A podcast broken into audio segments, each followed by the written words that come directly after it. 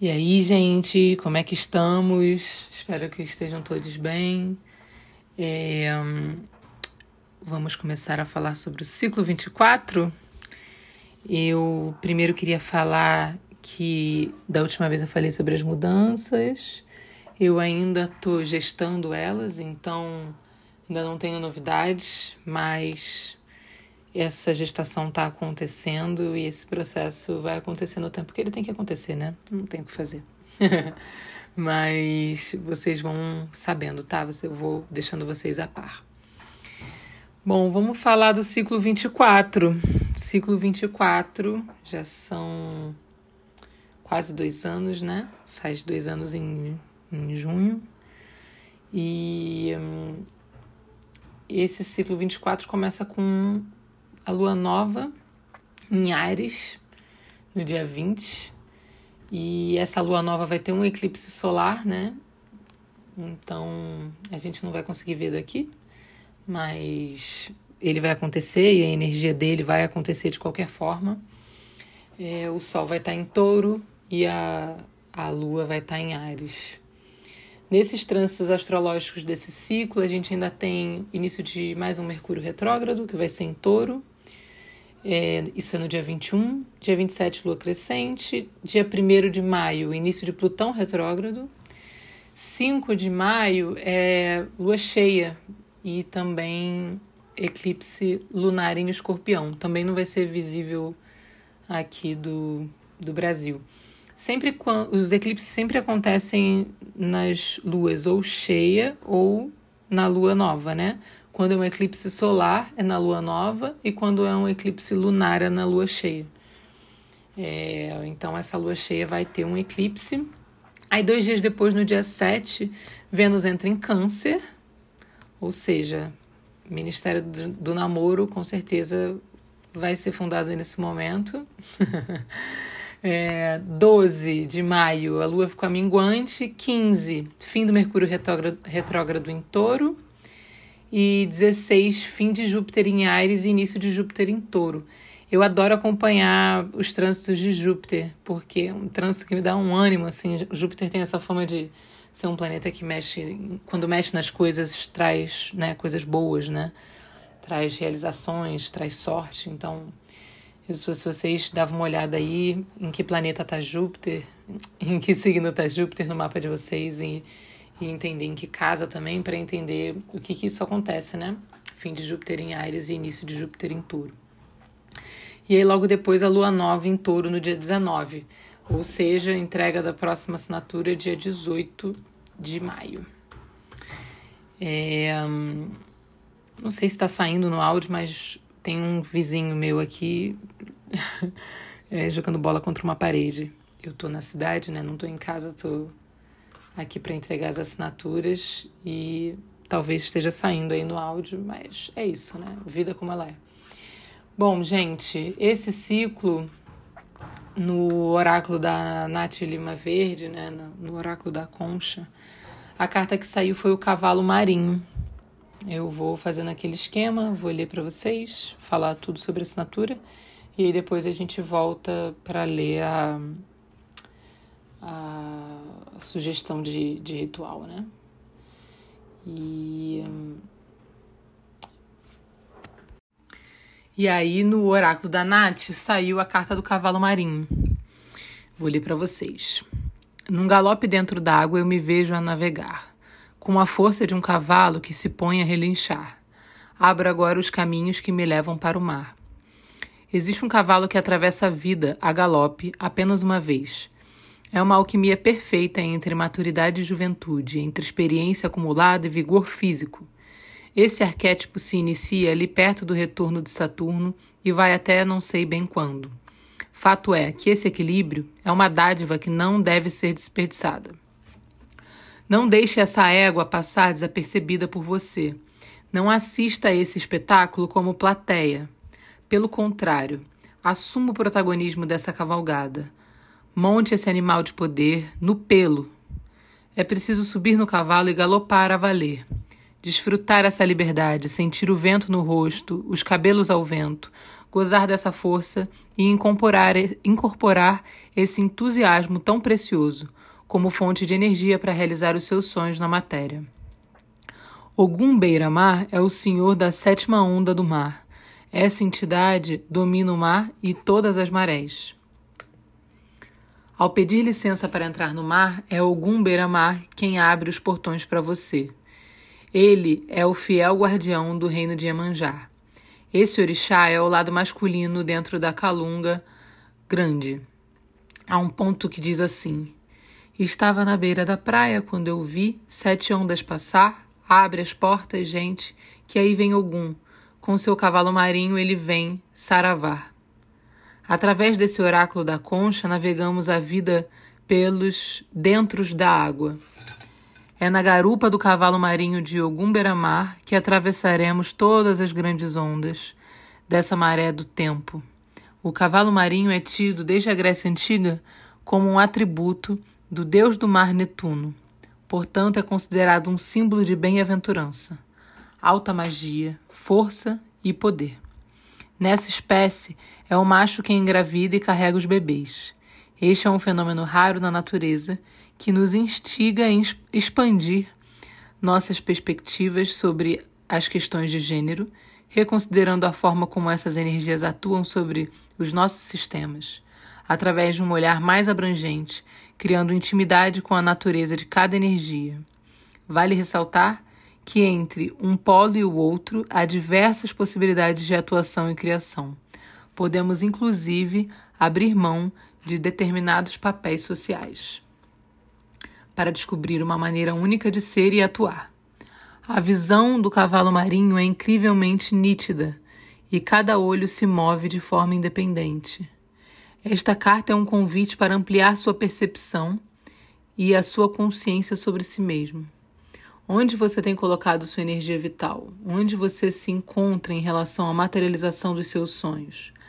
Quando estamos perdidos ou confusos, o cavalo marinho nos pede para dar uma boa olhada para dentro e ao redor, não apenas com os nossos olhos físicos, mas com os nossos olhos espirituais, a fim de perceber o que estamos fomentando e criando através das nossas escolhas diárias, dos nossos pensamentos, palavras e ações. Ai, mais uma carta que, nossa, é muito linda, né? Texto muito lindo. Eu vou falar um pouco sobre a, a caixa e no final eu vou falar o ato mágico, né? Que é uma sugestão de, de concentração e de ritual que a Nath coloca no final de cada carta. Bom, gente, eu com essa com essa carta, né? E com esses trânsitos e também com um pouco do que eu tô sentindo assim, a, o tema dessa caixa é Pé no Sonho. E eu escrevi assim: muito se fala sobre ser pé no chão, mas e se formos pé no sonho? Não seria o oposto de pé no chão, mas sim uma versão com mais otimismo e amor próprio disso. Se programar, traçar planos com espaço para a vida acontecer e te mostrar que muitas vezes ainda pode ser melhor do que você imaginava. Não é uma visão romântica da coisa, é um ponto de vista onde o que se deseja é construído no tempo certo do destino. O que proponho é um passo macio, planejar com lugar para magia. Essa essa esse, essa expressão pé no sonho para mim, ela é sinônimo de coragem, né? É coragem demais você se lançar no seu sonho, esquecer dos paradigmas sociais, de, do, que te esper, do que esperam de você, né, as expectativas, esquecer é, do que os outros já fazem, né, criar sua própria realidade e ser pé no sonho, entender que, que você pode sonhar com essa realidade que você quer e que no tempo das coisas as coisas vão acontecer e trabalhar para isso, né, se organizar para isso se organizar no meio dessa desorganização toda que é a vida e que são as coisas, né? Mas enfim. Bom, pensando nisso, eu fiz uma caixa. Como é que eu posso explicar? Ela é uma caixa de fortalecimento, de proteção, né? Uma coisa meio tudo que você precisa para se lançar no, com seus pés no sonho, né? É, começando pelo banho de ervas. O banho de ervas eu fiz um banho de boldo. O boldo, ele é muito muito bom para abrir para criatividade sem te proteger, né? Se sentindo ainda protegido. É como se ele estendesse mesmo um tapete para a criatividade, para a vibração do, do nosso corpo, sabe? Para esse agito de, de criação, esse, esse esquentar do corpo que, que gera é, que gera arte, ou que gera ideias, ou que gera é, soluções para os seus próprios problemas, para as coisas da vida. Enfim, o, o boldo, o boldo ele é uma, arva, uma erva que a gente joga do pescoço para baixo e acho bom mentalizar a criatividade, a ação, coisas que a gente quer atrair. É, pode tomar ele depois do banho convencional. O ideal é que não esquente o líquido da garrafa. Se quiser tomar quente, esquenta um outro líquido e uma outra água e depois mistura, né? Mas ideal que não ferva essa água do banho. Bom, continuando nessa de proteção, é, o sabonete, sabonete é bem dia a dia, mas eu fui usando mais aquele último dia, último que eu fiz de dia a dia, e eu acho que com certeza devem ter peles que ele foi uma boa solução, mas eu senti que minha pele ficou meio desprotegida, assim, que eu realmente precisava depois dele passar uma série de coisas assim para poder selar ela. Esse aí, ele tá mais frescor, assim, ele tem um pouquinho de óleo, então ele já não deixa a pele desprotegida. Espero que vocês gostem, é de lavanda com rícino. E hum, e é isso, espero que, que faça sucesso aí na pele de vocês. Tô testando aqui e tô gostando. Um, eu fiz um reparador de pontas, né? Como se fosse um silicone de lavanda e rícino também. Espero que vocês gostem. É para reparar, para ajeitar o cabelo, né? Como se fosse o último item. Se você tem outras coisas que você gosta de passar, deixa para passar esse por último. E hum, passar só um pouquinho, né? Espirra um pouquinho e passa. É, vai entendendo de acordo com a quantidade e com a, com a textura do seu cabelo o quanto que vai sendo quanto que precisa usar, né? Um, o incenso desse ciclo também é pensando em proteção e ele é de sete ervas. É, sete ervas é um, um vaso, né? Uma, um conjunto, não precisa ser um vaso, pode ser na terra também, mas é um conjunto de ervas de proteção, é, que usualmente é alecrim, manjericão, espada de São Jorge, arruda, guiné, pimenta e comigo ninguém pode. E pela primeira vez que eu fiz esse incenso, achei que ficou bom, botei um pouquinho de carvão também para ele ter uma queima mais mais constante. E espero que vocês gostem desse incensinho, eu adorei, achei que ele ficou com um cheiro bem gostoso. E é isso. Vamos lá. Escaldapé. O escaldapé é aquele esquema: ferve a água, joga na bacia com o conteúdo do, do saquinho e aguarda cinco minutos. Depois vai temperando a água com, com mais água, né? Na temperatura que você quiser. O ideal é que fique bem quente para ativar a circulação sanguínea e, e dar essa sensação de, de acolhimento, né? vai colocando, aí ficou muito quente, tira um pouco o pé, coloca de novo, enfim. Desse jeito que a gente sempre comenta de fazer. Mais um item que tá indo é um gel de hidratação profunda. Eu fiz ele com argila preta. É, tô gostando de passar ele assim. Eu passo uma, uma camada na pele, assim, principalmente no rosto, no colo, no pescoço.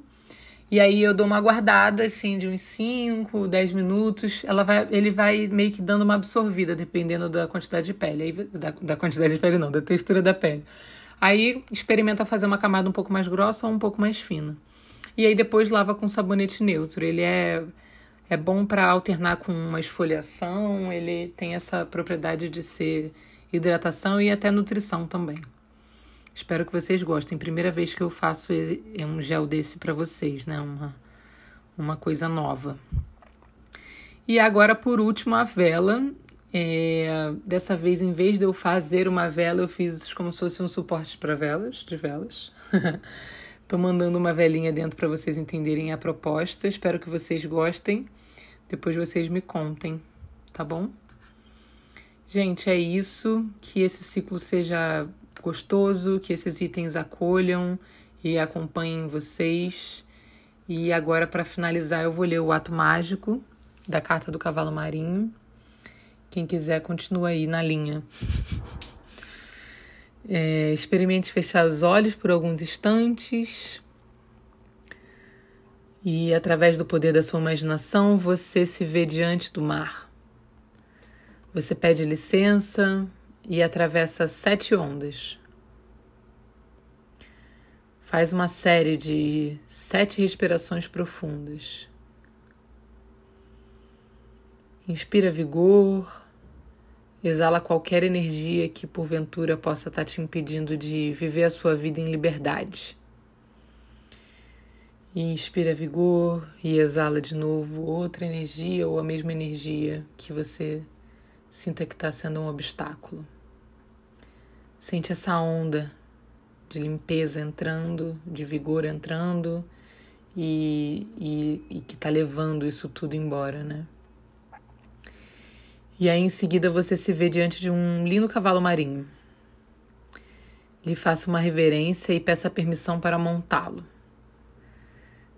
Se imagine galopando esse dragão do mar com a força das sete ondas. Se mova e deixa que essa energia circule também através do seu corpo físico. Tenta incorporar o vigor desse galope e se permita navegar o seu oceano interior como quem abre caminhos para si mesmo, convidando o brilho da sua essência para lhe gerar possibilidades. Desfruta dessa abertura e faz o seguinte comando Grande mistério, ordeno que todas as amarras presentes na minha vida sejam dissolvidas pelas ondas do mar. Eu me liberto do passado e me dou permissão para incorporar a força da minha essência. A partir desse instante, e assim abro caminhos luminosos e experimento a alegria de estar viva. Está feito, sou grata, mostre-me.